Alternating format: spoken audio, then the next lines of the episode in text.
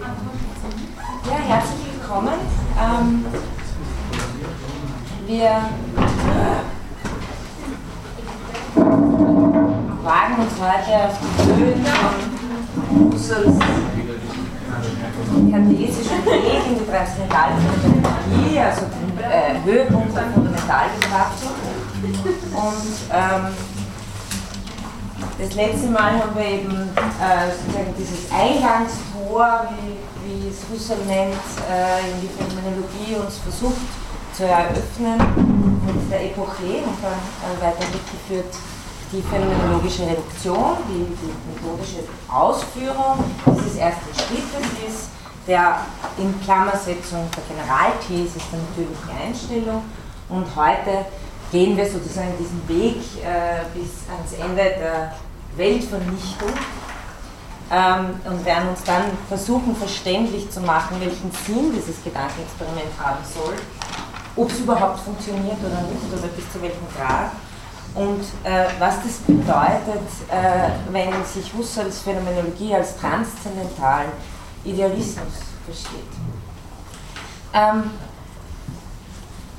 das letzte Mal, ich habe Ihnen gesagt, ich habe die Fundamentalbetrachtung äh, einfach willkürlich in ein paar Punkte eingeteilt. Diese ersten drei sind so, dass wir das letzte Mal durchgemacht haben. Dieses Mal, ich habe es ein bisschen umgedreht im Vergleich äh, zur letzten Reihung, äh, kommen eben diese vier Punkte dazu. Und äh, eins nach dem anderen werde ich Ihnen zuerst drei Thesen zum Thema Sein und Bewusstsein also Sein als Bewusstsein und Sein als Realität vorstellen. Das ist eigentlich nur in Kurzform das, was Husserl selbst äh, konzise in diesen Paragraphen sagt, ähm, die auch auf der Lernplattform sind. Dann äh, ein kleine, eine kleine Zwischenüberlegung, die äh, ganz wichtig ist und sozusagen das Gegengewicht darstellt, was ist die ähm, philosophische Ansicht über das physikalische Ding. Hier kommen, werde ich Ihnen drei Widersinne, ich weiß nicht, Florian gibt es nicht, aber Husserl spricht einmal von Widersinn, ähm, vorstellen, um das sozusagen zusammenzufassen. Dann kommen wir zum Gedankenexperiment der Weltvernichtung und dann werde ich mich ein bisschen mit dem transzendentalen Idealismus beschäftigen und wenn es sich dann ausgeht, das Thema von mundaner und transzendentaler Subjektivität behandeln. Zunächst einmal zu unserem Punkt 4, Sein als Bewusstsein und Sein als Realität. Drei Thesen. These 1 ist eigentlich nichts anderes, als was wir schon des Öfteren gemacht haben, deswegen gehe ich das auch ein bisschen schneller durch. Übrigens, ähm, ich bin mir bewusst, dass diese Sachen nicht so einfach sind. Ich habe deshalb äh, diesmal besonders ausführlich die Folien gestaltet. Also fast alles, was ich mir selber notiert habe, finden Sie auch auf den Folien. Das heißt, Sie können das recht gut eins zu eins dann nochmal in Ruhe nachlesen. Also äh, These 1, die findet sich in Paragraph 42 der Fundamentalbetrachtung, Sein als Bewusstsein und Sein als Realität. Ein prinzipieller Unterschied der Anschauungsweisen, wie Husserl äh, hier schreibt. Ähm, wie wir schon des Öfteren gesagt haben, das Ding selber, das transzendente Ding, das Buch, die Flasche, der Tisch und so weiter, ist als reelles Bestandstück im Bewusstsein nicht zu finden. Und Husserl nennt es eine eidetische Einsicht, eine Wesenseinsicht, in schlechten, unbedingter Allgemeinheit, wie hier steht, ähm, beziehungsweise Notwendigkeit, kann ein Ding in keiner möglichen Wahrnehmung, in keinem möglichen Bewusstsein überhaupt als reell Immanentes gegeben sein, weil es dann kein Ding mehr wäre, sondern Teil des Bewusstseins. Ein grundwesentlicher Unterschied tritt also vor, hervor zwischen Sein als Erlebnis und Sein als Ding und das ist eben entscheidend für den ganzen Argumentationsgang äh, dieses Textstücks. Zur Realität gehört wesentlich, dass sie, also das Reale, das raumzeitlich äh, äh, Gegebene zur Realität gehört wesentlich, dass sie nicht immanent wahrnehmbar ist, nicht im Erlebniszusammenhang als reelles Bestandstück vorfindbar ist. Also deshalb diese zwei Seinsweisen, Bewusstsein und Realität. Das ist mal die These Nummer eins. Dann äh, die These Nummer zwei, Paragraph 44, können Sie das nachlesen bloß phänomenales Sein des Transzendenten, absolutes Sein des Immanenten, so lautet das äh, in der Überschrift bei Husserl, äh, geht eigentlich nichts anderes als äh, die, der Konsequenz dieser verschiedenen Gegebenheitsweisen nach. Zur Dingwahrnehmung, das haben wir schon des Öfteren beschrieben und das nächste Mal gehe ich überhaupt genauer auf Wahrnehmung, Leiblichkeit, Evidenzarten ein. Weil zur Dingwahrnehmung gehört eine gewisse Inadäquatheit. Also Husserl sagt, und ich mache Sie hier aufmerksam, hier ist schon vom Sinn der Dingwahrnehmung die Rede, äh, das wird in weiterer Folge wichtig sein, bestimmt sich der Sinn von Ding, also was es heißt, ein Ding zu sein, durch die Gegebenheiten der Dingwahrnehmung und in Klammer, das ist wichtig, und was könnte sonst den Sinn bestimmen, wenn nicht die Art und Weise, wie etwas gegeben ist, dann fordert er eine solche Unvollkommenheit. Transzendentes Sein, also ein Sein des Dings, ist immer ein Sein für ein Ich in dieser Betrachtung. Und prinzipiell bleibt in der Gegebenheit des Gegenstandes immer etwas, das Husserl nennt, ein Horizont bestimmbarer Unbestimmbarkeit. Das heißt nichts anderes, wie wir das letzte Mal äh, habe ich ein bisschen erklärt, was Horizont ist, dass ich diesen intentionalen Verweisen, dem Unthematischen in der Wahrnehmung nachgehen kann und das aber immer einen weiteren Horizont hat, den ich immer weiter erfüllen kann, wobei dann aber andere Dinge wieder in die Unanschaulichkeit rücken. Also das kann man sehr schön an der, an der perspektivischen Wahrnehmung zeigen. Das heißt, insofern ist es eine Unbestimmbarkeit, die aber durch äh, anschauliche Erfüllung bestimmt werden kann. Aber dieser Horizont, diese Struktur bleibt sozusagen äh, immer die gleiche. Also das Ding, wie es gegeben ist, hat immer eine, eine Seite sozusagen, die, die nicht äh, präsent jetzt äh, angeschaut ist im Bewusstsein. Ähm, ja, und jetzt sehen Sie auch sehr schön, was die Position von Gott ist bei Husserl. Der hat nämlich nicht sehr viele Freiheiten. Kein Gott kann daran etwas ändern, so wenig wie daran, dass 1 plus 2 3 ist oder daran, dass irgendeine sonstige Wesenswahrheit besteht. Das heißt eben, also dass raumzeitliche Objekte immer in profilen Abschattungen gegeben sind, ist auch etwas, wenn es einem Bewusstsein gegeben ist und auch wenn es das göttliche Bewusstsein ist, das sich so durchhält, denn auch das Ding schlägt nicht im Bewusstsein Gottes. Ja. Also das ist auch ein wesentlicher Unterschied von der Tradition her gesehen dazu, äh, für Gott eine vollkommen andere Anschauungsform zu konzipieren, wie zum Beispiel bei Kant oder äh, die intellektuelle Anschauung. Ähm, für Husserl ist eine Gegebenheit von, eine Gegebenheit von für ein Bewusstsein überhaupt. Und wenn Gott den Sinn von Ding verstehen können soll, dann muss auch für Gott das Ding sich transzendent geben. Ich meine, im Übrigen ist hier nicht, wirklich äh, sozusagen von einem, von einem äh, Gott der Religion die Rede, sondern es geht einfach nur, er will damit einfach nur ausdrücken, dass eine Wesenswahrheit einfach äh, allgemein und notwendig gültig ist. Ähm, dagegen ist das immanent Gegebene absolut gegeben. Das heißt, absolut heißt, es kann sich nicht von verschiedenen Seiten darstellen. Es ist unmittelbar in seiner Ganzheit da. Die Empfindung, die Sie haben, jetzt auf die Härte des Buches, das Erlebnis selber, ist nicht auf die Weise erschließbar wie ein transzendentes Ding, das, sich, das sich nur in Perspektiven erschließt, sondern es ist sozusagen unmittelbar äh, absolut da. Ein Zitat hier äh, von Husserl selber, ein Gefühlserlebnis schattet sich nicht ab. Also Abschattung ist es sich in Profilen zeigen. Blicke ich darauf hin, so habe ich ein absolutes. Also wenn Sie jetzt Ihre, Ihr gegenwärtiges Erlebnis einfach wahrnehmen, wahrnehmen, dass Sie gerade bewusst sind. Ja. Es hat keine Seiten, die sich bald so, bald so darstellen könnten. Denkend kann ich Wahres und Falsches darüber denken, aber das, was im schauenden Blick dasteht, ist absolut da mit seinen Qualitäten, seiner Intensität und so weiter. Ein Geigenton dagegen, also etwas Transzendentes, mit seiner objektiven Identität ist durch Abschattung gegeben und da gibt uns mal ein Beispiel sozusagen aus der akustischen Sphäre, nicht nur aus der visuellen. Er hat seine wechselnden Erscheinungsweisen. Sie sind andere, je nachdem ich mich der Geige nähere oder von ihr entferne. Und das ist ganz wichtig, denken Sie mal drüber nach, das gehört nämlich wesentlich ähm, zur äh, Gegebenheit äh, von Tönen dazu, äh, das, wie Sie als volle Gegebene erfahren.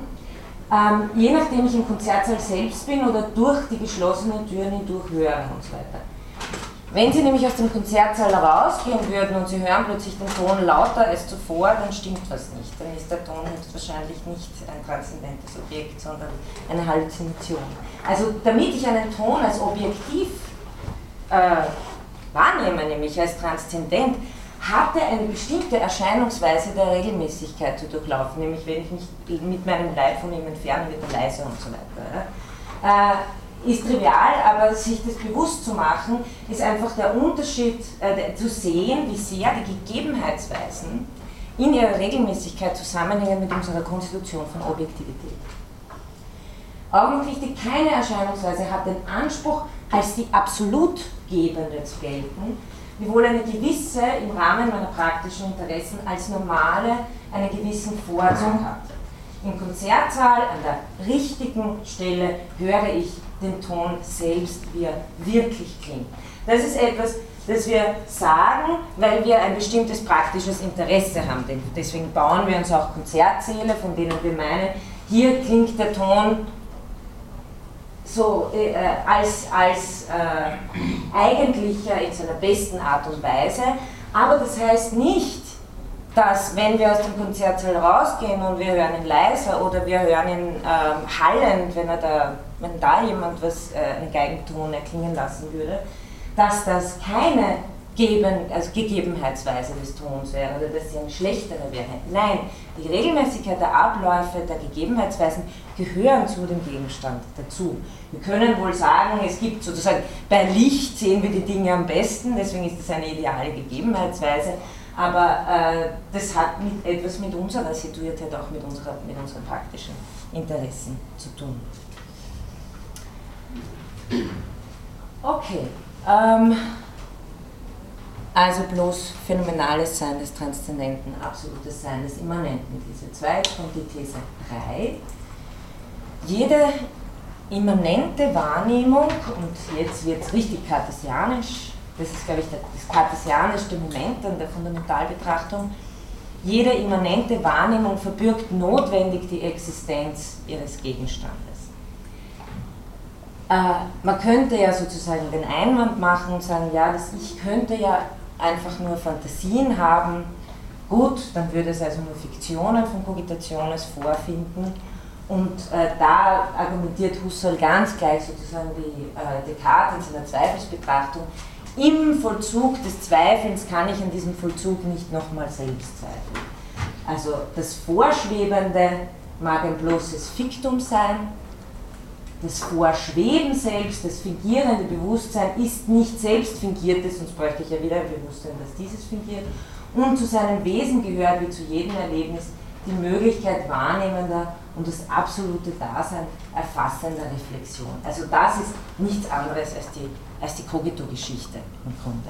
Ja? Äh, deshalb verbürgt notwendig die Existenz ihres Gegenstandes. Dagegen wiederum, also Sie sehen, es geht immer entlang dieser Linien äh, Erlebnis und reales Ding, dingliche Existenz ist niemals eine notwendig geforderte in diesem Sinn, sondern in gewisser Art eine zufällige. Und was jetzt ganz wichtig ist, äh, ist zu sehen, dass das nicht schlechter ist deshalb, sondern dass das einfach den Sinn von Dinggegebenheit beschreibt. Ähm, immer kann es sein, sagt Husserl, dass der weitere Verlauf der Erfahrung das schon mit erfahrungsmäßigem Recht gesetzte preiszugeben nötigt. Es war, heißt es nachher, bloße Illusion, Halluzination, bloße zusammenhängender Traum und dergleichen. Das heißt, es kann sich sozusagen jederzeit herausstellen, durch weiteren Verlauf von Erfahrung, dass das, was wir gesetzt haben als existierend, sich doch nicht durchhält. Und wieder die Gegenposition dagegen in der absoluten Sphäre hat Widerstreit, Schein, Anderssein keinen Raum. Es ist eine Sphäre absoluter Position. Also im Vollzug meines Zweifelns ist in diesem Vollzug nicht nochmal selbst äh, ein, ein Zweifel anzusetzen. Ähm, Husserl formuliert es so, dass er sagt, die Dingwelt hat also nur eine präsumptive Wirklichkeit. Also es ist immer etwas, ähm, an anderer Stelle sagt er sehr schön, auf Kredit. Ähm, meine Erlebnisaktualität hat, wie er sagt, eine absolute Wirklichkeit. Dabei heißt präsumptiv eben nicht schlechter oder weniger wirklich oder irgendetwas, was die Dingwelt noch erreichen könnte, damit sie dann endlich absolut wird, weil das ist das, was Husserl uns klar machen will. So, wenn die Dingwelt diesen Zustand erreichen würde, dann wäre sie ein Bestandteil des Bewusstseins. Und immanent heißt aber nur bloß immanent. Immanent heißt eben nicht wirklich für uns alle, sondern in meinem Bewusstseinsstrom vor, finde ich. Das heißt, das ist zwar eine absolute Wirklichkeit, aber äh, es wäre keine Realität, die wir uns teilen können. Also das, darauf muss man schon achten. Ja? Das heißt, diese präsumptive Wirklichkeit ist die einzige und eigentliche Art, wie sich uns Wirklichkeit zeigt. Also eine, äh, es geht darum, einfach zu sehen, dass es hier um zwei radikal voneinander verschiedene Gegebenheitsarten geht. Und nicht um irgendwas, was äh, an der dinglichen Wahrnehmung durch irgendwas noch besser werden könnte oder wo ein besseres Wesen daherkommen könnte als wir und dann wäre das alles anders. Selbst Gott nicht bei. Ähm, damit so äh, sagt er uns gleich, äh, sind unsere Betrachtungen zu einem, zu einem Höhepunkt gediehen. Ähm, und nochmal, die Welt ist nicht zweifelhaft in dem Sinn, weil es gewisse Vernunftmotive gibt, die, die sozusagen gegen diese Erfahrung sprechen würden, sondern weil es möglich ist, einen prinzipiellen Zweifel anzusetzen. Also es ist möglich, ganz einfach auch nach Jung gesprochen, dass die morgen nicht aufgeht. Und äh, in diesem Sinne ist überhaupt ein äh, kartesischer Zweifel auch möglich.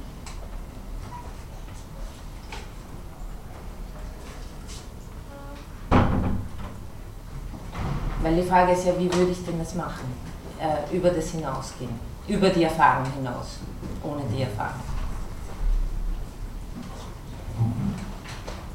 Jetzt ganz kurz, bevor wir den Höhepunkt verweilen und uns dann äh, in die Weltvernichtung werfen, eine Zwischenüberlegung.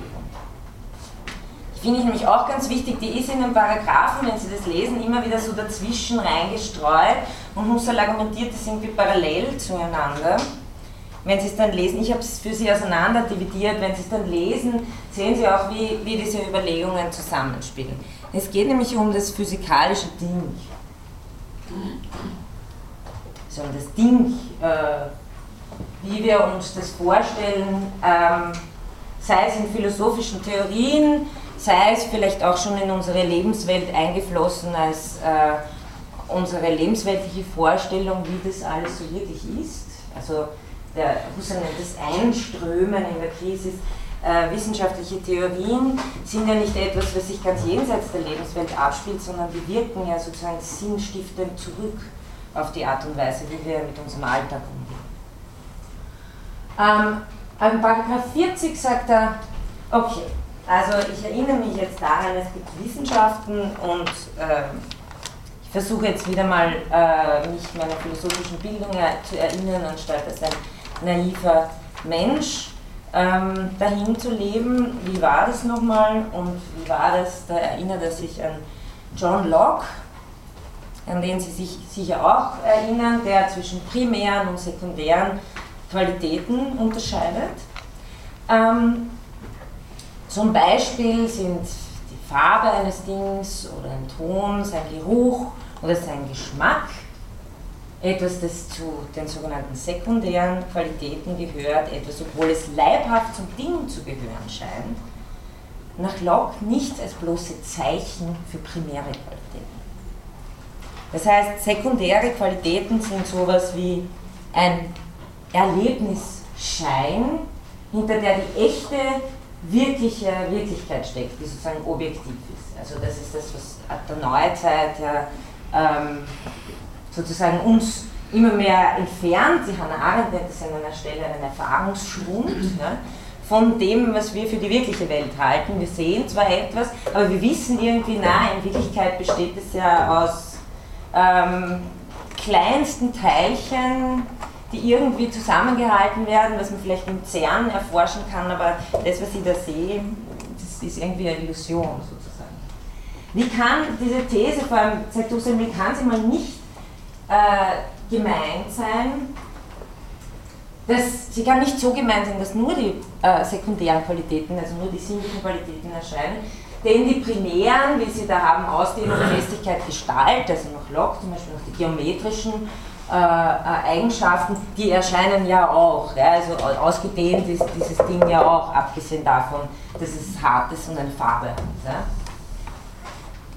Ja. Ähm, das heißt, so äh, kann es nicht gemeint sein. Wie ist es also dann gemeint?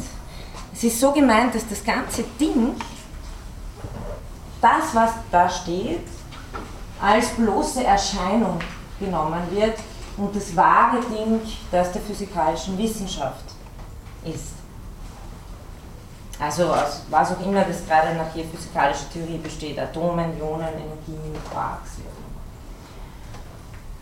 Das ist aber ein, wie Husserl sagt, im gesamten in Leibhaftigkeit dastehenden Dinginhalt Transzendentes. Das heißt, das Ding liegt, das Ding das wirkliche Ding sozusagen nach dieser These, der liegt ja nicht einmal in dem Sinnenraum, den ich erfahre. Das wahre Ding ist also sozusagen woanders als das Ding, das wir hier gerade sehen. Es ist nur ein leeres X, an dem sich dann mathematische Bestimmungen anhängen. Husserl sagt in dem Paragraphen, nehmen wir das jetzt mal so hin, aber er kommt dann äh, später bei Paragraph 43 wieder zurück und jetzt komme ich mit meinen drei Widersinnen. Ähm, das erste, der erste ist der folgende. Eine These, die ja in der Philosophie auch nicht unverbreitet ist und vielleicht sogar im Common Sense auch, wobei in einem wirklichen Common Sense wahrscheinlich nicht, aber wenn wir anfangen, ein bisschen nachzudenken darüber, wir haben keinen Zugang zum wirklichen Ding, und dann äh, kommt manchmal dazu, aber ähm, ein Gott, das höchste Wesen, hat einen Zugang zum Ding. Also da sind sozusagen die Dinge echt an sich, wie sie sind, und wir haben sie aber nur in einer verzerrten Erscheinung. Das ist etwas, was Husserl absolut bekämpft. Er hält es eben, wie gesagt, für einen Widersinn. Er sagt, es ist ein prinzipieller Irrtum zu meinen, es käme die Wahrnehmung an das Ding nicht heran. Nur Gott käme heran. Und Sie können sich schon vorstellen, wie er argumentieren wird. Er wird natürlich so argumentieren, dass er sagt, an das Ding herankommen heißt nicht, es als reellen Bestand in seinem Bewusstseinsstrom zu haben, sondern an das Ding herankommen heißt es, originär gegeben zu haben, damit ist es aber trotzdem transzendent. Also diese Ansicht ist aber widersinnig, dass man an das Ding nicht herankäme, sondern an Gott. In ihr liegt ja, dass zwischen Transzendenten und Immanenten kein Wesensunterschied bestehe, das in der postulierten göttlichen Anschauung ein Raumding reelles Konstituenz, also selbst ein Erlebnis wäre. Mitgehörig zum göttlichen Bewusstseins- und Erlebnisstrom. Und weil, wenn, es geht nicht anders, wenn das Ding, äh, Ding bleiben soll, auch wenn es sozusagen an sich ist und Husserls These ist, die Dinge sind an sich, indem sie gleichzeitig für uns sind. Ja? Äh, dann können sie nicht sozusagen, sie hören nicht auf, äh, sich transzendent zu geben, solange man sie nicht wirklich hinein verfrachtet, als absolut gegeben in einen Bewusstseinsstrom, dann haben sie aber eine absolute Gegebenheit.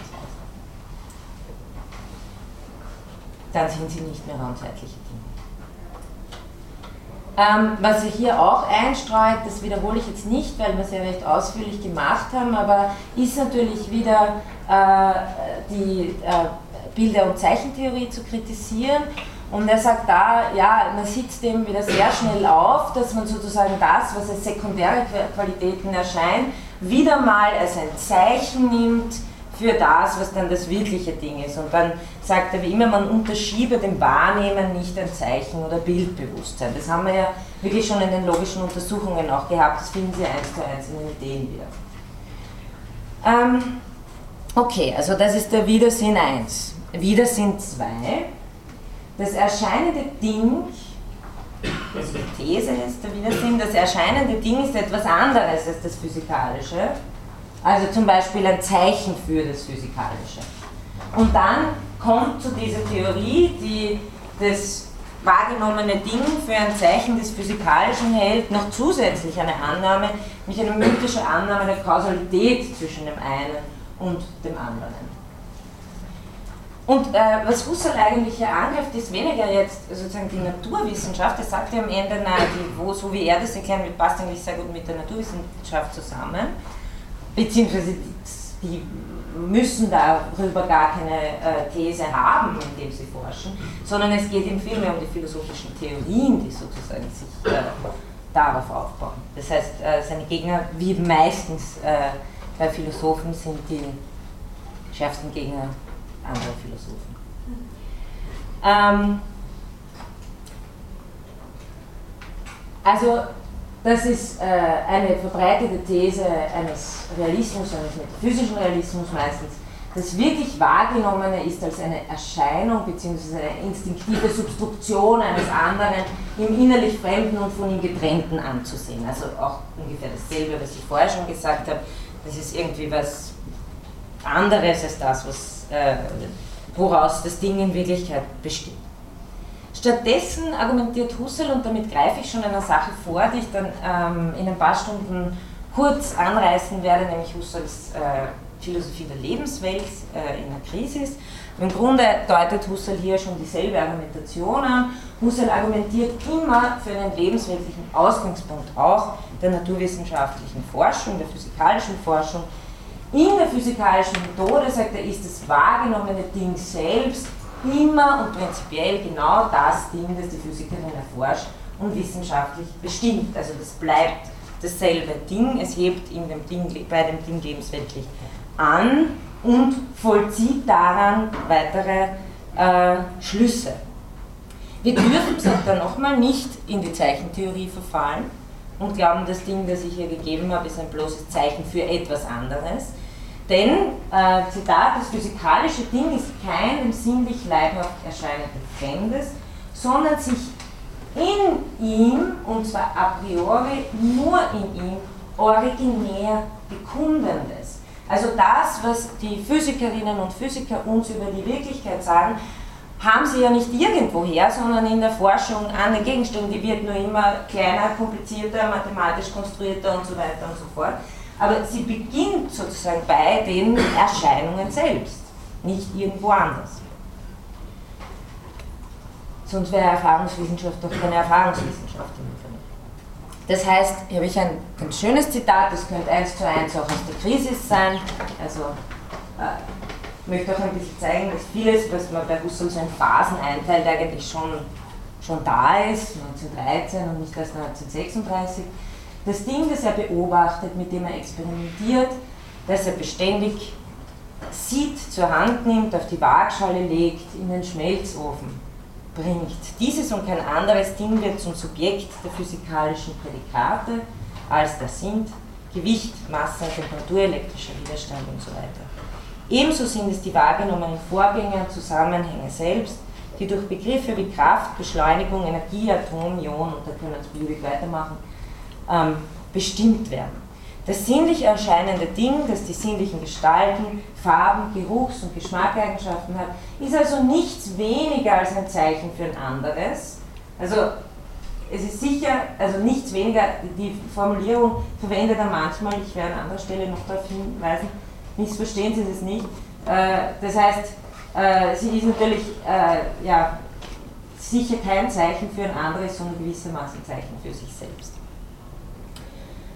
Und äh, deswegen versucht Husserl es folgendermaßen zu fassen. Er sagt, auf dem Untergrund des natürlichen Erfahrens etabliert sich das physikalische Denken, welches, und da zitiere ich ihn jetzt nochmal, Vernunftmotiven folgend, die ihm die Zusammenhänge der Erfahrung darbieten, genötigt ist, gewisse Auffassungsweisen intentional, gewissen intentionalen Konstruktionen als vernünftig geforderte zu vollziehen. Also sozusagen Experimente, Schlüsse, die wir mit dem Ding machen, die uns auf etwas verweisen, was uns zu weiteren Experimenten führt.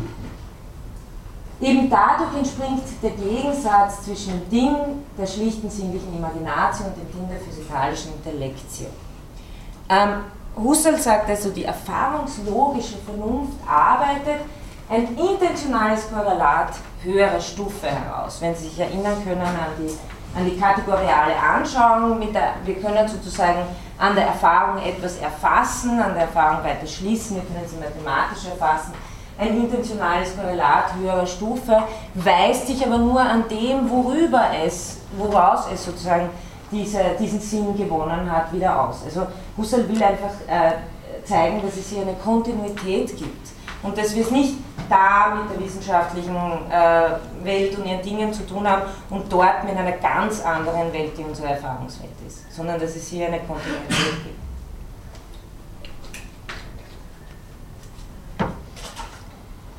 Ähm, Im Übrigen äh, ist auch so, dass er sagt, äh, Phänomenologie und Naturwissenschaft widerstreiten sich ja nicht, denn es geht immer um ein transzendentes Ding. Gell? Es ist von Anfang an das erscheinende transzendente Ding und an dem werden weitere Bestimmungen herausgearbeitet. Ja? Ähm, daher, sagt er, heißt es Mythologietreiben, wenn man diese erfahrungslogische Bestimmung der schlicht anschaulich gegebenen Natur wie eine unbekannte Welt von Dingrealitäten an sich hinstellt. Also das ist sozusagen äh, wäre die, die philosophische Konsequenz zu sagen, das ist etwas, was gar nichts mehr damit zu tun hat, was wir wahrnehmen. Widersinnigerweise, sagt er, verknüpft man also Sinnendinge und physikalische Dinge durch Kausalität. Und das ist auch so eine, also weil, äh, weil ein Ding gewisse Eigenschaften hat, deshalb aus einer ganz anderen Welt wirkt das kausal so, dass wir die Erscheinung haben. Sie sehen natürlich, dass hier die Kausalität in einer Weise äh, verwendet ist, wie es eigentlich unzulässig ist, weil Kausalität eigentlich selbst nur in einem Erscheinungszusammenhang Sinn macht. Das übrigens ein ziemlich altes Argument ist, das schon die deutschen Idealisten gegen Kant äh, ins Feld geführt haben, zu sagen, naja, Moment, aber das Ding an sich, wenn uns das affizieren soll, dann tut es das ja kausal. Und wie geht das, wenn Kausalität eine Kategorie ist, die nur innerhalb des Erscheinenden der Natur ist? Also das ist ungefähr dieselbe äh, Argumentation hier. Es macht, man macht die Kausalität zu einem mythischen Band, sagt Husserl, zwischen dem objektiven physikalischen Sein und dem subjektiven, in der unmittelbaren Erfahrung erscheinenden Sein. Dabei gehört eben Kausalität prinzipiell in den Zusammenhang der erscheinenden Welt hinein. Und man unterschiebt, man macht noch eine zweite Mythologie, man unterschiebt den physikalischen Sein eine mythische absolute Realität, während, und jetzt kommt Husserls Punkt, man das wahrhaft absolute, das reine Bewusstsein als solches gar nicht sieht. Also jetzt sehen Sie auch ein bisschen, wie sozusagen diese beiden Argumentationsstränge zusammenhängen während eine bestimmte äh, philosophische Ansicht darauf hinausläuft, dass alles, was wir haben von der Welt, irgendwie nur subjektive Erscheinungen sind und das Wahre an sich etwas ist, was wir prinzipiell nie erreichen können, sagt Husserl, das ist alles Widersinn, weil erstens einmal nicht erreichen können, was soll das heißen? Das Ding ist sowieso immer transzendent. Also das kann ich nicht erreichen heißen, wenn es reell immanent wäre, wäre es kein transzendent, wäre es kein raumzeitliches Ding mehr.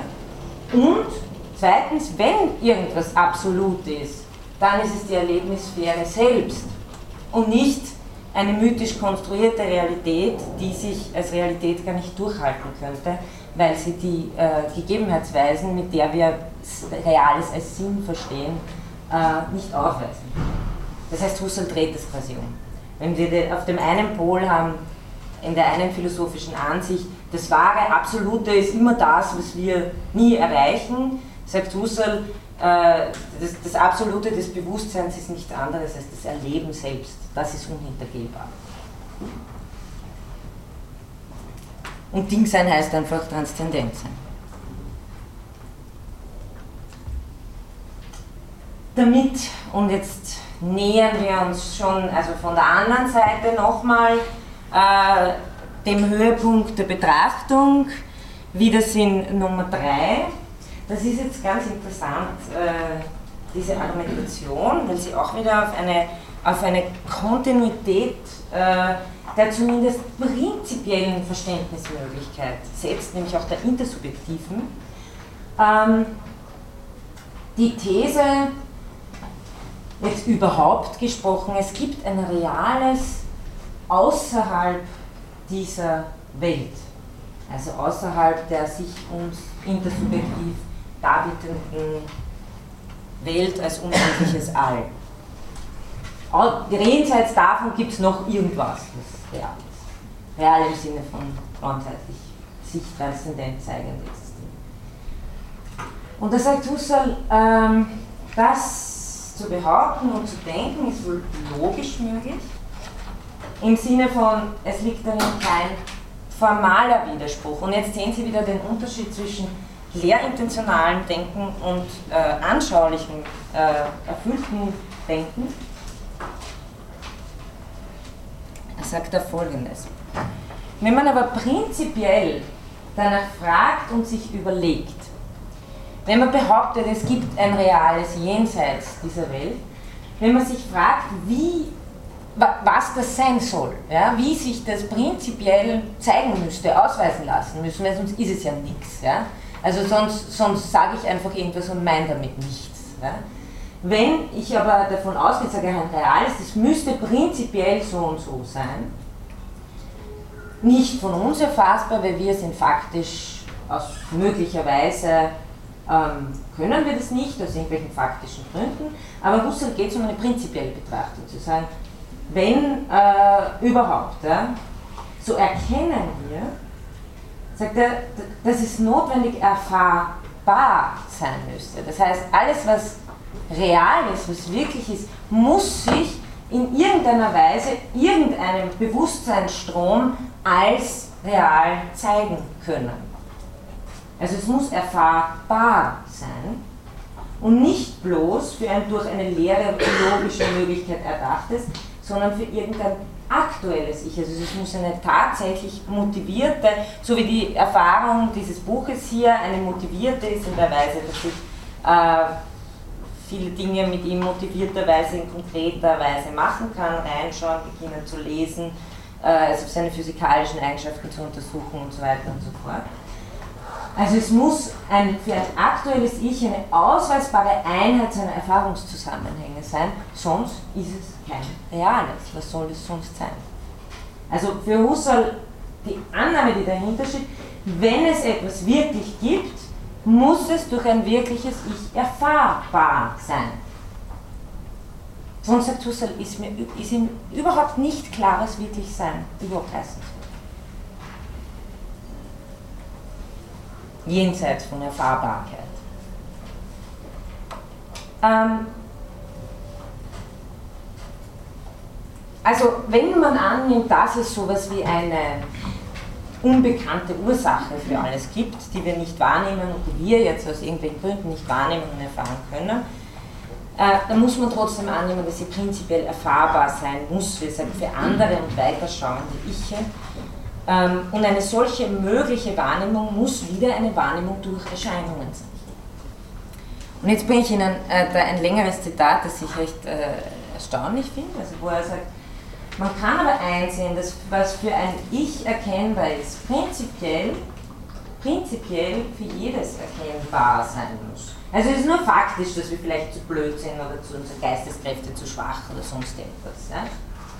Wenn auch faktisch nicht jedes mit jedem im Verhältnis der Einfühlung, des Einverständnisses steht und stehen kann, wie zum Beispiel wir nicht mit den entfernten Sternenwelten vielleicht lebenden Geistern, so bestehen doch prinzipiell betrachtet Wesensmöglichkeiten der Herstellung eines Einverständnisses, also auch Möglichkeiten dafür, dass die faktisch gesonderten Erfahrungswelten, also die der ganz gescheiten Aliens und unserer, ja, ähm, sich durch Zusammenhänge aktueller Erfahrung zusammenschließen zu einer einzigen intersubjektiven Welt, und das ist das, worum es geht. Ja? Sagt, äh, wenn wir sozusagen, äh, wenn es Wirklichkeit gibt, dann muss sie dem Prinzip nach kommunizierbar sein. Das sagt Husserl hier eigentlich. Da sehen Sie schon, wie wichtig äh, Intersubjektivität für, für Realität ist. Dem Korrelat einer einheitlichen Geisterwelt, der universalen Erweiterung der Menschen Gemeinschaft und so weiter, erwägt man das,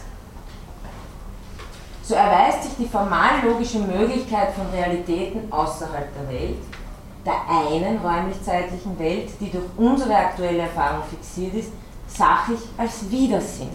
Also warum ist es ein Widersinn jetzt zu sagen, es gibt noch was Reales, da gibt es eine Welt, dann gibt es eine Grenze und dann gibt es noch was Reales. Husserl sagt, wenn es überhaupt Welten oder reale Dinge gibt, so müssen die sie konstituierenden Erfahrungsmotivationen in meine und in eines jeden Ich-Erfahrung hineinreichen können. Also äh, es muss zumindest das, was mir auch nicht erfahrbar ist, muss die Erfahrungsmotivation kommunizierbar sein, dass sozusagen eine prinzipielle Verbindung herzustellen wäre. Das heißt, die Welt bliebe immer eine. So will er zeigen, dass, dass äh, auch von einer Welt der Dinge an sich zu sprechen, die ganz woanders ist wie die Dinge für uns, ähm, auch von dieser Argumentation her Widersinn erzeugen würde. Dinge und Dingwelten, die sich in keiner menschlichen Erfahrung bestimmt ausweisen lassen, gibt es selbstverständlich. Aber das hat bloß faktische Gründe an den faktischen Grenzen dieser Erfahrung. Also Sie sehen ja, wir haben viele ähm, äh, Überlegungen angestellt, die sozusagen sich im Raum von Möglichkeiten äh, bewegen. Ja, ob, ob, überhaupt etwas möglich ist, äh, es, zu, es, anschaulich zu denken oder auch nicht äh, und ob es dann Widersinn erzeugt oder nicht. Es geht nicht um äh, unsere faktischen Kapazitäten, sondern es geht Husserl einfach darum, eine Zwei-Welten-Theorie abzuwehren. Das ist äh, der Sinn dieser Gedanken.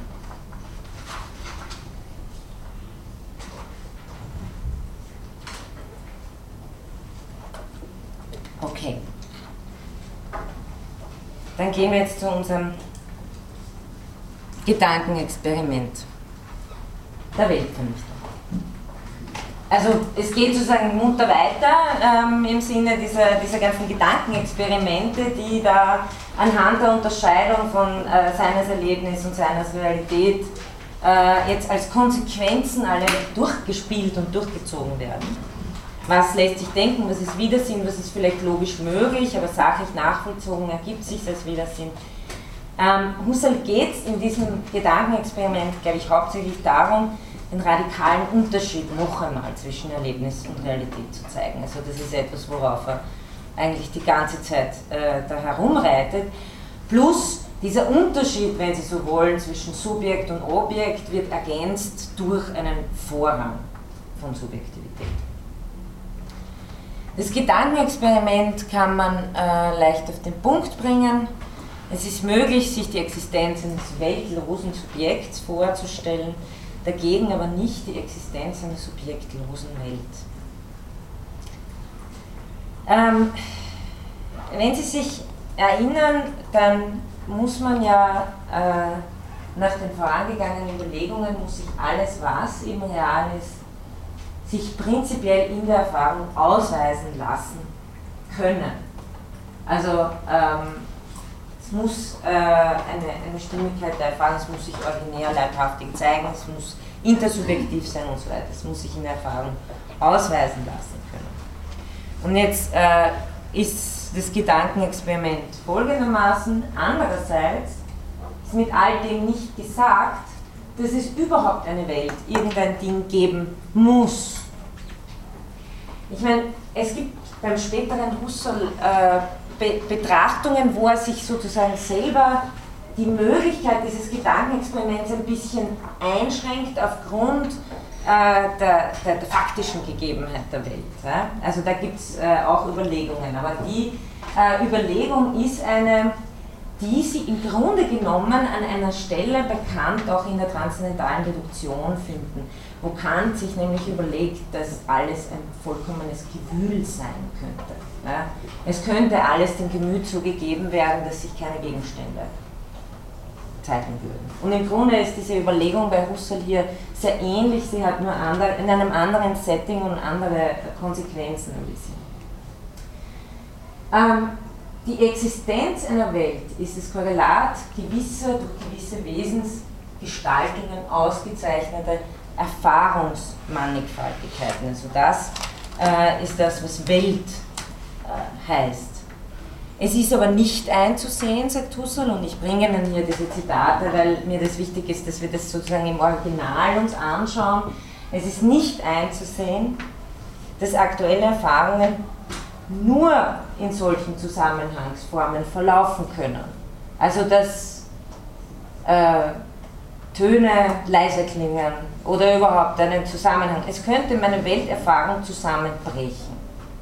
Also im, Grunde genommen geht es, glaube ich, mehr darum, den, Zusammen, den, den Ansatz eines Zusammenbruchs von Welterfahrung zu fingieren. Ja? Rein aus dem Wesen von Wahrnehmung überhaupt, also dass sich uns etwas zeigt unter anderen mitbeteiligten Arten erfahrender Anschauungsformen, ist dergleichen, dass etwas regelmäßig ablaufen muss, nicht zu entnehmen. Vielmehr ist es sehr wohl denkbar, dass nicht nur im Einzelnen sich Erfahrung durch Widerstreit in Schein auflöst. Es ist denkbar, dass im Erfahren von unausgleichbaren und nicht nur für uns, sondern an sich unausgleichbaren Widerstreiten wimmelt, also dass es nicht an, an, uns, an unserer schlechten Konstitution liegt, dass wir schon wieder daneben greifen, sondern dass sich einfach keine kohärente Welt herstellt.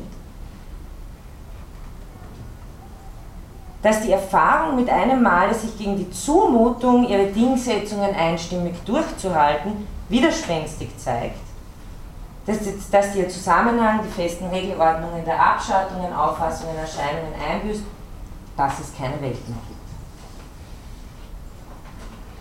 Weil äh, im Grunde genommen, Husserl spricht ja noch, es könnte so rohe Einheitsbildungen geben. Das Bewusstsein will ja nichts anderes, Entschuldigung, will ja nichts anderes als ständig ähm, Gegenstände konstituieren. Aber es könnte sein, dass, dass die Welt es nicht erlaubt. Ne? Also es, dass, dass sich eben keine Welt äh, herstellt. Also das kantische Gewühl ist möglich, es ist wirklich denkbar. Es ist kein sachlicher Widersinn. Allerdings würde ich äh, Husserl hier einwenden, es ist auch nicht anschaulich denkbar.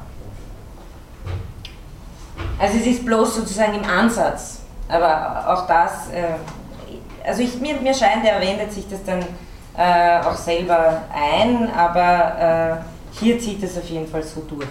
Was er zugibt, ähm, ist, dass das Sein des Bewusstseins, jedes Erlebnisstroms überhaupt, durch diese Vernichtung der Dingwelt, also dass wir nichts mehr als kohärent vorfinden, wie er sagt, notwendig modifiziert wäre. Also ich glaube, es wäre ganz wesentlich modifiziert in dem Sinn, dass es überhaupt kein, also ein, ein, ein Ich-Bewusstsein oder etwas gäbe es da überhaupt nicht mehr. Es wäre einfach nur reines, reines Aufblitzen von, von, von, von Chaosgegebenheit. Aber da wäre sonst, also da wäre nichts, was, weil äh, die, Korrelation bleibt ja sozusagen im Gange und wenn sich, wenn, sich kein Gegenstand konstituieren kann, äh, kann sich äh, vice versa sozusagen auch, auch, auch keine Person konstituieren und so weiter. Also da sitzt nicht irgendwo ein, ein, ein fertiges Bewusstsein herum und schaut dem Chaos wie ein Bildschirm zu, sondern es, es, wäre sozusagen, es, es wäre selbst dadurch auf ganz gewaltige Weise äh, modifiziert. Aber, und das ist jetzt der entscheidende Punkt natürlich, es wäre in seiner eigenen Existenz nicht berührt. Also es geht ja um eine Argumentation ähm, der Existenz nach. Und äh, hier haben wir dann schon äh, das Ergebnis. Es ist also kein reales Sein für das Sein des Bewusstseins selbst notwendig. Und hier zitiert Husserl Descartes, äh, paraphrasiert ihn sozusagen äh, explizit. Das immanente Sein ist also zweifellos in dem Sinne absolutes Sein, das ist prinzipiell nulla re indiget ad existendum. Es bedarf keiner anderen Sache, um zu existieren. Andererseits ist die Welt des, der transzendenten Res durchaus auf Bewusstsein und zwar nicht auf logisch Erdachtes, sondern aktuelles angewiesen. Also hier sind wir sozusagen äh, jetzt auf dem Höhepunkt dieser Umdrehung, wie Husserl sagt, die, die Rede vom Seinsein dreht sich um. Ja. Das letzte habe ich jetzt nicht verstanden. Äh, wenn das Bewusstsein nicht Bewusstsein von irgendwas ist, wie kommt es dann überhaupt dazu, dass es ein Bewusstsein ist? Also, ja, also. Das ist ja gar nichts. Ja, ähm, es ist nicht mehr Bewusstsein von etwas. Ja, ja aber das ist nichts. Ja, was, was wäre das? Husserl, es, es wäre noch ein Aufblitzen von Präsenz von. Ja? Es wäre es wär, es wär trotzdem kein, kein Nichtbewusstsein. aber kein gegenständliches mehr. Ne? Ja, ist das nicht vergleichbar mit Meditation? Ja, ich meine, äh, mein Kollege, äh, der Wolfgang Fasching, hat äh, über äh, auch Zen-Buddhismus und gegenstandsloses Bewusstsein, da geht es ja ganz stark äh, darum, gibt es ein, ein, Bewusstsein sozusagen ohne Objekt. Äh, ja, und da ist dann immer die Frage, was ist das sozusagen, was kann das sein? Mit Husserl, ähm, der würde sagen, ja, sowas, sowas, das ist, das ist pures Präsenzsein. Aber ich verstehe, dass in erster Instanz das Bewusstsein sich ja selbst zum Gegenstand machen kann in irgendeiner Form. Wahrscheinlich könnte es nicht einmal mehr das. Also ich glaube sozusagen, dass, dass, die, dass die, die, die, die Selbst- oder die Selbstreflexion etwas ist, was eigentlich, was eigentlich bedingt ist dadurch, dass überhaupt etwas gegeben ist, mir scheint, mir scheint ja. zumindest. Ja. ja. Ja, okay, gut. Ja. Aber das Bewusstsein existiert ja nicht, weil es auf sich reflektieren kann. Ja. Sondern es ist, wenn man so will, selbst, Selbstaffektion im Sinne von pure Präsenz.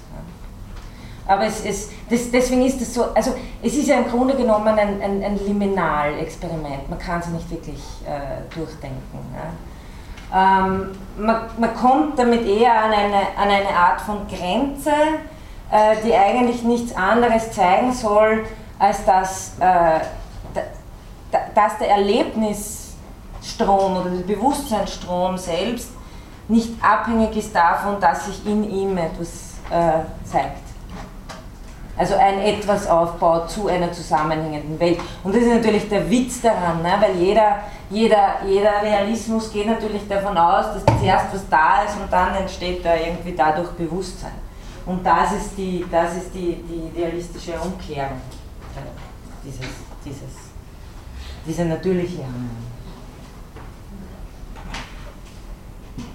Mhm. Kommt dann nicht der, Auffassung, das Bewusstsein als Gefäß wieder näher? Warum wäre das so? Oder nicht war das Bewusstsein, wenn es nicht als Gefäß auch begriffen wird, als in den Dingen selbst. Also Bewusstsein von etwas zu haben, als Bewusstsein zu haben. Mhm. Und wenn es jetzt wieder etwas wäre, was, was äh, außerhalb der Dinge existiert, dann wäre es natürlich etwas wie, was irgendwie ohne, ohne die Dinge das, das Gefäß gedacht Ja, aber ein, ein, Gefäß wäre, wenn Sie, wenn Sie die Gefäßmetapher verwenden, sind Sie natürlich, also dann äh, fragt man automatisch, wo ist das Gefäß irgendwie drin. Ja? Ähm, die, durch, durch die Epoche äh, ist ja Bewusstsein sozusagen nicht mehr in, sondern Bewusstsein ist selbst Ort von Erscheinen. Und was Husserl jetzt sagt, ist, dass dieses Ort von Erscheinen selber äh, die Dingwelt nicht braucht, um zu sein. Also eher superveniert sozusagen Realität dem Bewusstsein als umgekehrt. Und äh, weil ein Gefäß wäre wieder ein Gefäß in etwas. Das für Nutzen, diese Darstellung? Dass sie transzendentale Idealisten werden ich versuche es noch weiter zu, also die Konsequenzen jetzt ein bisschen äh, auszuführen. Ähm, also Husserl sagt hier, wir sehen das Bewusstsein und reales Sein und ich habe das Zitat deshalb gewählt, weil das wird oft falsch gelesen. Da kommt wieder dieses Nichts weniger als gleichgeordnete Seinsarten sind und ich habe oft in Seminararbeiten und so dann äh, die Lesart gefunden, na klar, sie sind, sie sind nebeneinander geordnet, sie verknüpfen sich gelegentlich miteinander und beziehen sich ein bisschen. Nein, Husserl meint genau das Gegenteil. Äh, er sagte dann ein paar Zeilen später, zwischen Bewusstsein und Realität gähnt ein wahrer Abgrund des Sinnes. Ja? Also sie mit, miteinander verknüpfen würde heißen, äh, kausal miteinander verknüpfen, so wie das äh, sozusagen sich mit etwas anderem äh, kausal verknüpfen kann. Auf diese Weise sind Bewusstsein und Realität nicht verbunden, sondern, wie wir von Anfang an das gemacht haben, die Verbindung zwischen Bewusstsein und Realität ist Intentionalität und sonst nichts. Ja. Ähm,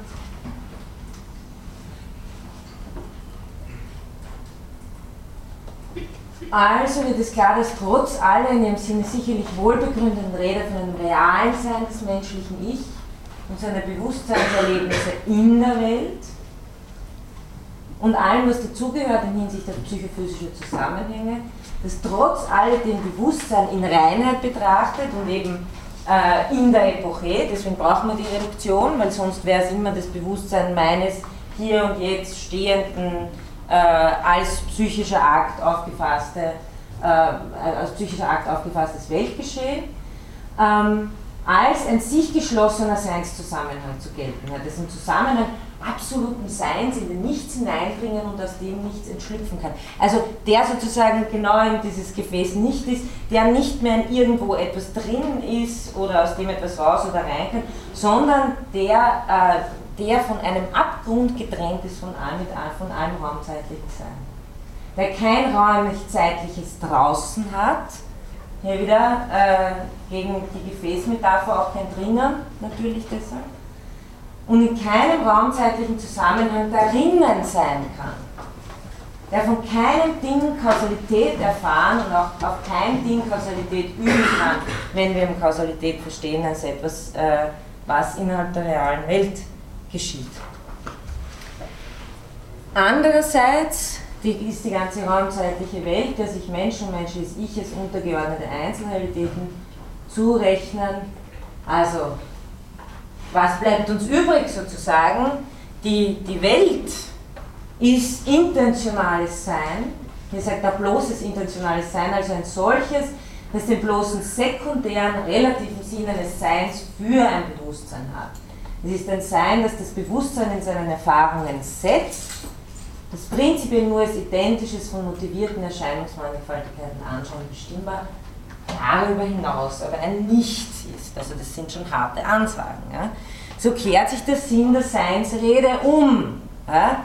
Wir gehen normal davon aus, es gibt die Welt und dann aus irgendeinem Grund, im Moment noch nicht physikalisch erklärbar, äh, entsteht aus physikalischen Eigenschaften Bewusstsein. Bewusstsein superveniert physikalischen Eigenschaften, ist vielleicht sowieso nur eine Illusion, vielleicht haben wir alle kein Bewusstsein. Ähm, und es ist sozusagen, Bewusstsein ist erklärbar nach physikalistischer Auffassung und reduzierbar auf physikalische Zusammenhänge. Punkt. Sonst war da nichts. Ja? Bei Husserl, äh, der natürlich äh, da vehementer Antiphysikalist ist, also im Sinne von Antireduktionist, nicht Realität fundiert Bewusstsein, sondern Bewusstsein fundiert Realität. Also wenn wir äh, uns klar machen, was wirklich Sein eigentlich heißt, dann heißt es immer aus gewissen inneren Erfahrungszusammenhang und ist nicht jenseits dessen. Das will ich versuchen jetzt noch ein bisschen durchzuargumentieren. Weil das ist ja doch eine, ich meine, muss man ja überhaupt, muss man ja mal sagen, ernsthaft versuchen nachzuvollziehen, ohne gleich zu sagen, wahnsinnig. Alle Realität seiend durch Sinngebung ähm, heißt es in der Überschrift eines Paragraphen. Ähm, wie schaut es jetzt aus mit äh, Husserls transzendentalem Idealismus?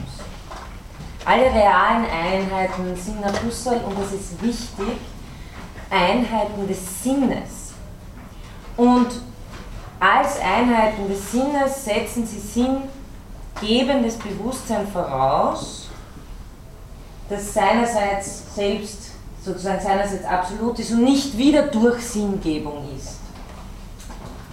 Also Bewusstsein ist in dem Sinn die, äh, die Quelle der Sinngebung. Husserl will zeigen, dass Realität und Welt für gewisse Titel für, Titel für gewisse geistige Sinneseinheiten sind. Das heißt, dass sie jenseits ihres Sinnes weder sind noch zu denken sind. Also ich glaube, was uns Husserl eindringlich sagen will, und da muss man, das muss man selber nachvollziehen, um zu sehen, ob man da mitgehen muss, kann, will, sich, Gründe hat, sich dagegen zu wehren. Ähm, was uns Husserl sagen will, ist, dass wenn wir von, von äh, Realität, Wirklichkeit und so weiter reden, dann meinen wir damit etwas.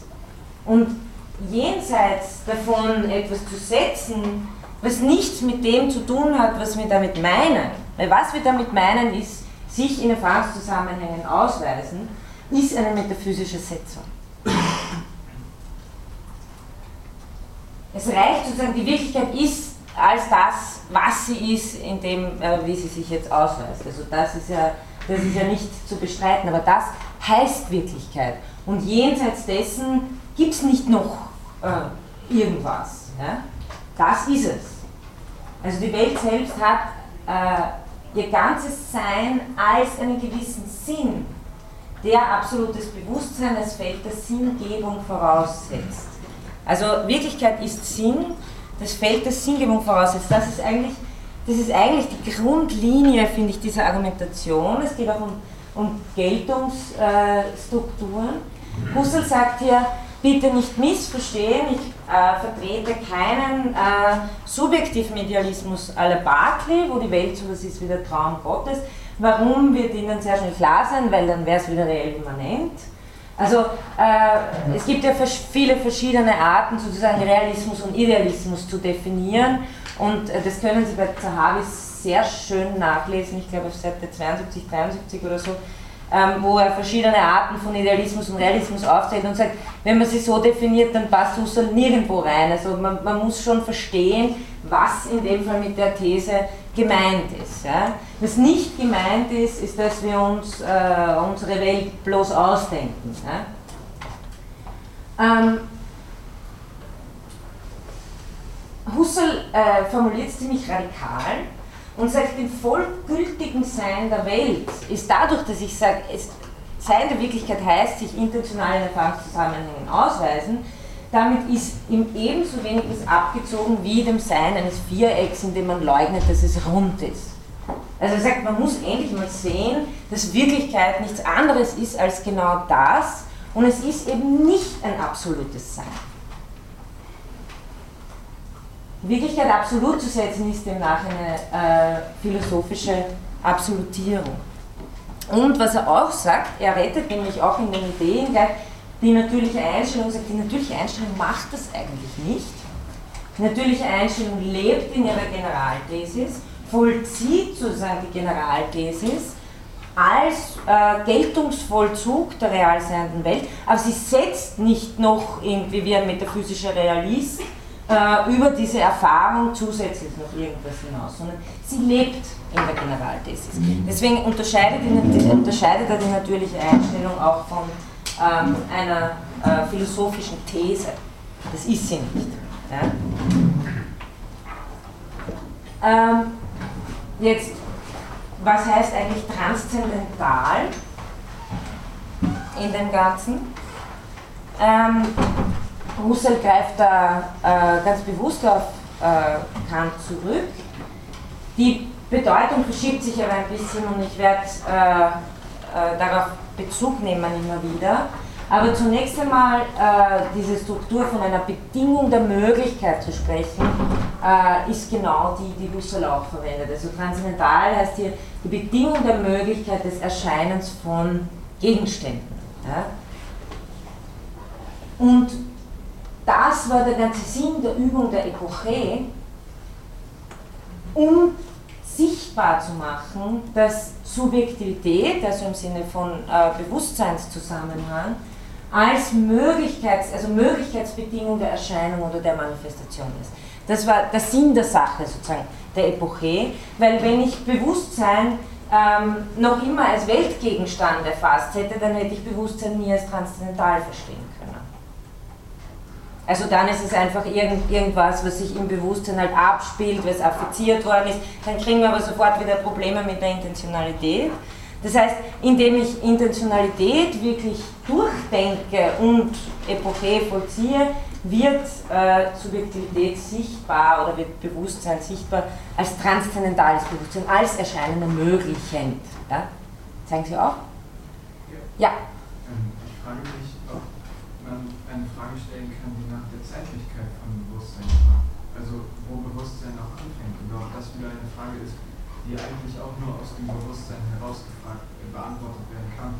Und insofern muss sich also keine, keine Frage stellen müssen nach der Zeit, weil Bewusstsein Zeit erst möglich macht. Also nur wenn das, wenn das so ist, dann ähm, also wenn, dann wäre es ja irgendwo auch nur biologisch beantwortbar. Wenn man das biologisch beantwortet, dann hat man das Zwei-Welten-Problem wieder. Aber wenn man sich, wenn man das versucht zu umgehen, dann stößt man letzten Endes meiner Meinung nach auf ein Dogma. So, also auf das Bewusstseinsdogma sozusagen. Meine Frage ist dann, wie, wie geht man mit dem Dogma um? Mhm. Mhm. Oder braucht es dieses Dogma? Mhm. Also Sie fragen sozusagen nach dem, und das ist ja auch eine, eine, eine harte Frage, ja, und eine wichtige und berechtigte, äh, dass man ja sozusagen äh, weltgeschichtlich, äh, evolutionsgeschichtlich einen Zeitpunkt festmachen kann, wo man sagen kann, da ist Bewusstsein entstanden. Ja? Meine, Sie meinen so, oder? Also, dass es einen Zeitpunkt gibt innerhalb der Weltzeitlichkeit, wo man sagen kann, da, oder meinen Sie die Innerzeitlichkeit von Bewusstsein? Vielleicht schon so in die Richtung, wobei das natürlich schwierig ist, so zu fragen. Mhm. Also auch wenn man an sich selbst denkt, man kann ja nicht irgendeinen Zeitpunkt festmachen, wo Bewusstsein angefangen hat. Das war ja jetzt nicht schon immer da. Also in meinem eigenen Menschsein war Bewusstsein irgendwie schon immer da. Also ich kann ja keinen Zeitpunkt ausmachen, wo es jetzt angefangen hat. Na, ich kann, aber, aber er, ist, er ist sozusagen auch sogar nicht nur der Zeitpunkt, bevor ich geboren wurde, sondern auch der Zeitpunkt, der, die, weil man, da könnte man noch immer sagen, es ist eine intersubjektive Gemeinschaft sozusagen. Aber der Zeitpunkt, bevor Bewusstsein überhaupt in der Welt war, ist einer, der, und sowohl Heidegger, der, der äh, schreibt über das auch irgendwo, als auch Husserl, sind da, wie sie sagen, also sie müssen natürlich sagen, ähm, dass man von dieser Zeit nur sprechen kann als einer vergangenen von der Gegenwart des Bewusstseins her. Ja? Also sozusagen, es, es macht Sinn, so zu sprechen, es macht Sinn, natürlich von äh, der ganzen Entwicklungsgeschichte zu sprechen, aber dabei darf man wieder nicht wegstreichen, dass man das von einem Bewusstsein her tut. Also sozusagen die Transzendentalität bleibt, aber das, das worauf sich dieses Bewusstsein bezieht, etwas ist, was sozusagen diese Existenz des Bewusstseins selbst unterläuft, das steht halt schon in einer starken Spannung, das würde ich auch sagen. Also ich würde, ähm, ich, ich glaube ehrlich gesagt, auf, auf, diese Frage äh, wäre am ehesten meine Antwort, in dieser transzendentalen Spannung zu verbleiben. Ja? Also das weder auf die eine äh, total idealistische Seite hin aufzulösen, noch auf die andere total äh, Bewusstseins also durchstreichende Seite. Also wirklich ähm, in dieser korrelativen Spannung einfach zu stehen und sagen, wir haben, wir können halt nun mal auf der einen Seite nicht anders von Welt reden als in Erfahrungszusammenhänge und auf der anderen Seite Welt ist aber nur wirklich, indem wir auch davon reden können, dass wir auch einmal darin entstanden sind. Also es bleibt sozusagen eine, eine, eine Spannung hier auf jeden Fall bestehen. Ja.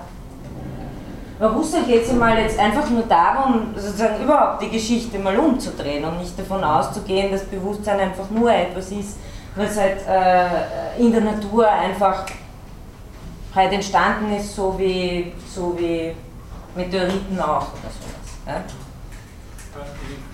Frage noch. Ja. Äh, also die Beziehung jetzt zwischen Intentio und Intentum ja. kann, bleibt dann im Dunkeln. Also da kann ich dann nichts mehr drüber sagen.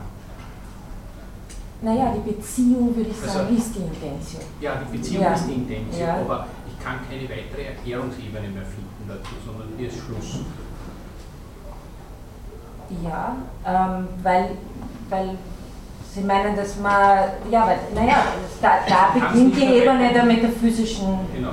genau, da beginnt für die Phänomenologie die Metaphysik. Ja. Und genau das ist ja immer die Frage, auch, ja. hier eine Erklärung zu finden. Ja. Und Husserl würde sagen, dahinter kann ich nicht zurückgehen es gibt, gibt nichts. Ja, ja, genau. Mhm.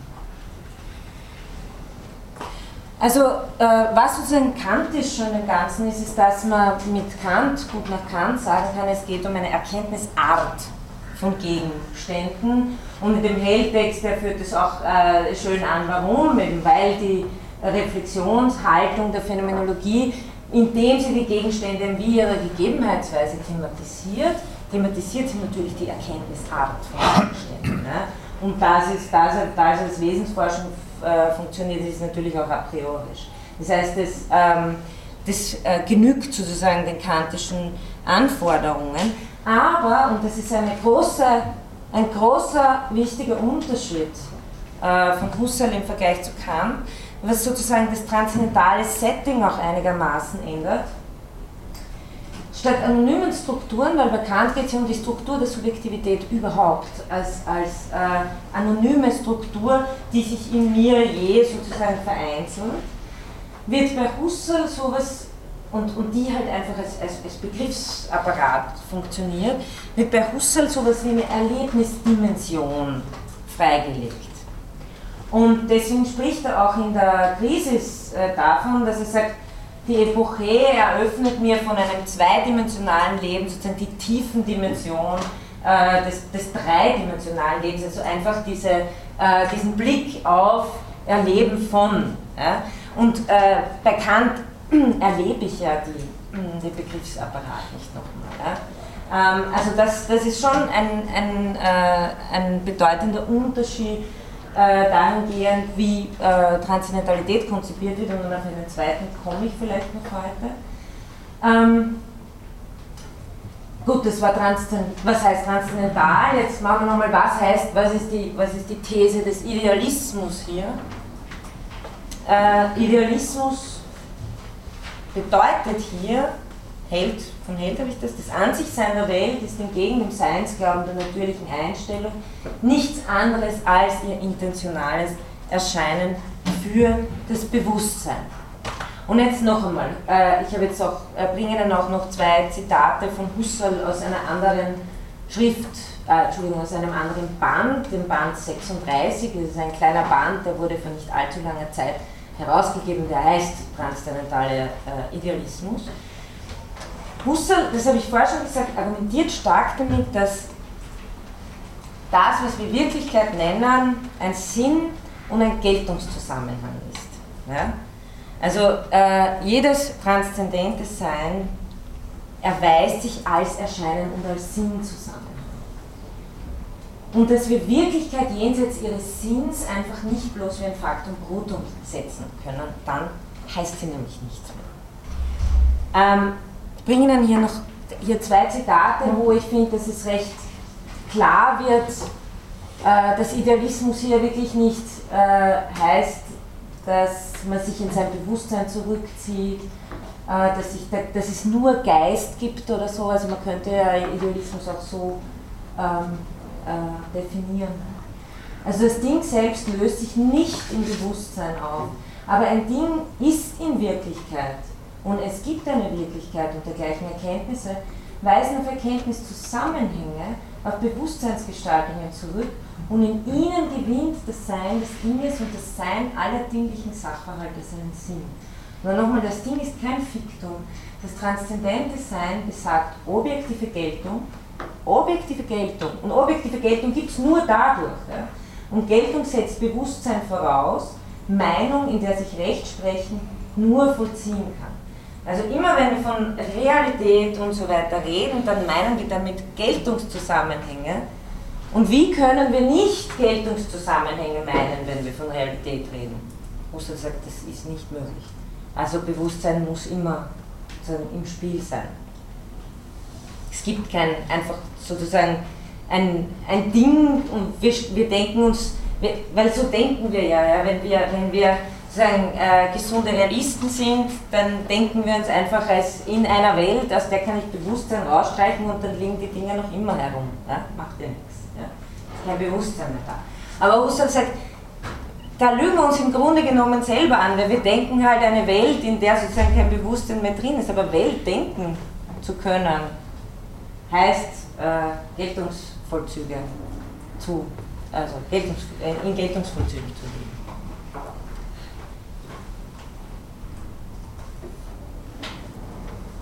Nochmal sozusagen, äh, wie Zahabe formuliert, die Wirklichkeit existiert nicht einfach.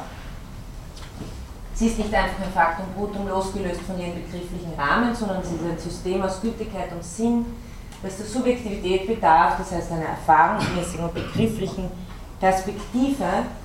Und jetzt haben sie wieder das Transzendentale, um sich manifestieren und entfalten zu können. Dabei gibt Husserl äh, denn, und das ist auch wichtig und das finde ich zeigt Zahavi sehr schön in diesen äh, in diesen paar Passagen zu 72, 73, ich habe es Ihnen näher auf die Lernplattform gestellt, Husserl gibt ja sozusagen auf gewisse Weise seinen Realismus nicht auf. Man muss nur verstehen, auch Kant sagt ja, wie Sie wissen, er ist transzendentaler Idealist, aber empirischer Realist. Und ähm, ähnlich ist es bei, bei Husserl.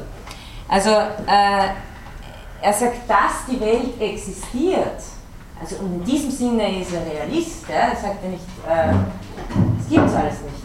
Das in der kontinuierlichen, immerfort universale Einstimmigkeit zusammengehende Erfahrung als Sein des Universums gegeben ist, ist vollkommen zweifellos. Also bei aller Zweifelsbetrachtung, die wir jetzt durchgeführt haben, ja, ähm, waren das Gedankenexperimente. Dass die Welt existiert, ist vollkommen zweifellos. Wir müssen nur verstehen, was es heißt. Ja. Ein ganz anderes ist es, diese, Le diese Leben und positive Wissenschaft tragende Zweifellosigkeit zu verstehen. Und jetzt kommt eben immer dieser geltungstheoretische, transzendentalphilosophische, äh, der transzendentalphilosophische Impetus und ihren Rechtsgrund aufzuklären. Und dann noch ein schönes äh, Zitat aus, aus einem Brief einmal von Husserl, wo er sagt, kein gewöhnlicher Realist ist je so realistisch und so konkret gewesen als ich der phänomenologische Idealist. Und das ist ein Wort, das er im Übrigen nicht mehr gebraucht, wahrscheinlich weil äh, sozusagen mehrere, mehrere Missverständnisse hervorruft. Weil, also ein äh, paar, paar Beispiele. Also wenn man sagt, wenn Idealismus heißt, alles ist Geist, alles ist im Bewusstsein, dann ist Husserl kein Idealist. Äh, wenn, äh, wenn man den Idealismus-Realismus-Gegensatz, wie es auch in dieser anglikanischen Internalismus-Externalismus-Debatte sehr üblich ist, obwohl da gibt es auch tausend Varianten, aber eine prominente davon ist, wenn man diesen Gegensatz Idealismus-Realismus definiert über innere Repräsentation, äußere Wirklichkeit. Ja? Wobei dann der Idealismus behauptet, dass, allein, dass das allein Existierende die innere Repräsentation ist und der Realismus behauptet, dass die innere Repräsentation einen äußeren einem äußeren Bewusstsein unabhängigen Gegenstand entspricht. Also auf der einen es gibt Repräsentation, äußere Wirklichkeit, äh, Idealismus sagt, nur die, es gibt nur die Repräsentation, äh, Realismus sagt, es, es, entspricht nur einem äußeren Gegenstand. Dann ist Ihnen auch klar, passt Husserl in keine dieser beiden Lager, weil er ein Antirepräsentationalist ist. Ja? Also ähm, da, da, muss man sich sozusagen immer sehr, äh, sehr fein anschauen, bevor man äh, in irgendwelche, also ich finde es ja extrem fruchtbar und, und, und, und sehr, sehr spannend, äh, Husserl in diese Philosophy of Mind Debatten oder eben diese Externalismus, Inter, äh, einzubringen.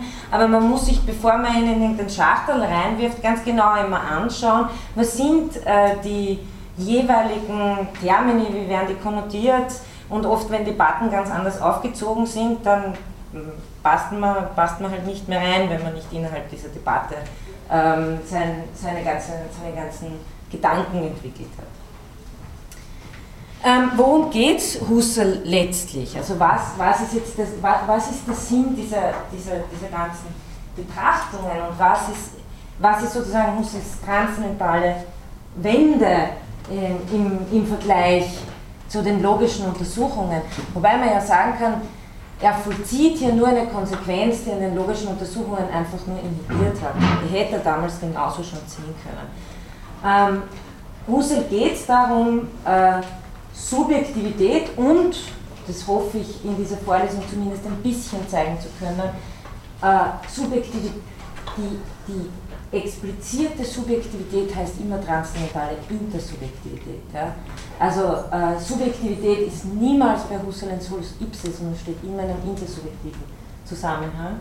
Die Subjektivität und letztlich die Intersubjektivität als letzte Quelle allen Sinns. Ja? Also wenn Sinngebung ist immer Sinngebung vom Bewusstsein. Zu enthüllen, das heißt, als eine Möglichkeitsbedingung der Wirklichkeit ohne Subjektivität kann es keine Wirklichkeit geben, ist das äh, auf den Punkt gebracht. Ja. Ähm, in den logischen Untersuchungen unterlässt er das einfach noch, ähm, sich diesbezüglich zu unterscheiden, äh, entscheiden.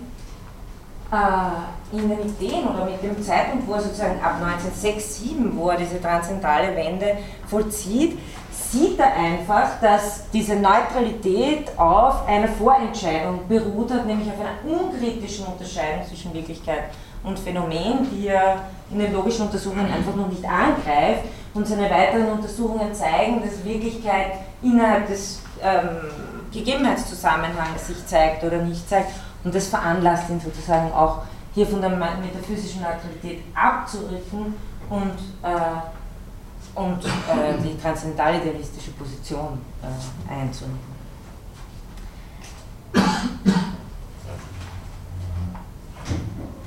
Wenn Sie mir erlauben, werde ich noch kurz was zum kartesischen und ontologischen Weg in die transzendentale Phänomenologie sagen und mache das mit der Subjektivität das nächste Mal. Ähm,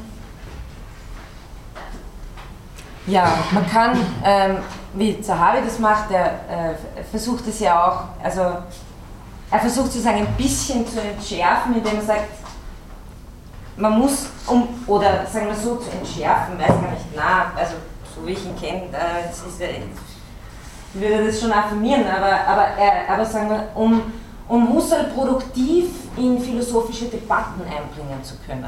Das ist ja auch äh, wichtig. Ja?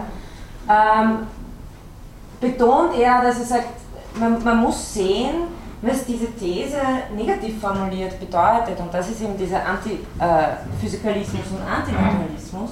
Also es handelt sich im Grunde um eine Zurückweisung eines realistischen und naturalistischen Objektivismus, der behauptet, dass ein philosophisches Verständnis dessen, was Wirklichkeit, Welt, Wahrheit, Sinn und Sein ist, erreicht werden kann und muss, ohne dabei die Subjektivität zu berücksichtigen. Und ähm, wenn man philosophisch konsequent sein will, dann muss man schon einen guten Grund haben und eine gute Argumentation, um äh, gegen Naturalisten und Re Reduktionisten sozusagen überhaupt einen Punkt zu haben. Weil wieso denn nicht? Wieso soll man nicht alles reduzieren können auf physikalische Zusammenhänge? Und ähm, negativ formuliert bedeutet Husserls transzendentaler Idealismus einfach das. Ja? Ähm,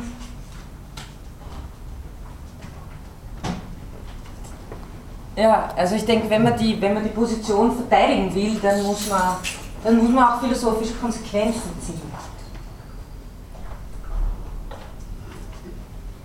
Okay, dann noch kurz zu diesem kartesianischen ontologischen Weg. Ich habe das ja schon ähm, einmal erwähnt. Ähm, das, was wir da jetzt in der Fundamentalbetrachtung uns angeschaut haben, ist eben bekannt geworden und Husserl nennt das selber so, den kartesianischen Weg in die transzendentale Phänomenologie. Und wenn Sie sich erinnern können, ich habe Ihnen das letzte Mal schon ein Zitat gebracht, wo Husserl sich später selber kritisch darüber äußert, dass er sagt, naja, das mit dem Residuum, das ist vielleicht nicht so ein, so ein glücklich gewählter Begriff, weil äh, es klingt so, als, als würde da was, was übrig bleiben, was ein isoliertes Subjekt ist. Ja, und das erzeugt im Grunde genommen mehr Missverständnisse, als es zur Klärung beiträgt, um die es gehen soll. Mhm. Deshalb hat Husserl selber innerhalb seiner Entwicklung umgeschwenkt von einem kartesianischen Weg auf den sogenannten ontologischen Weg in die transzendentale Phänomenologie. Es gibt noch einen über die Psychologie, aber den lasse ich ja weg. Ähm, und bei dem kartesianischen Weg hat man ja eher den Eindruck, also das ist diese diese Durchstreichung von Welt und dann bleibt, bleibt irgendwas übrig. Und dann fragt man sich natürlich, was soll das eigentlich sein, was bleibt da eigentlich übrig. Ja? Also auch wenn man sagen, die Welt ist nicht vernichtet, aber was ist das eigentlich? Das heißt, der Ontolo ontologisch heißt hier ähm,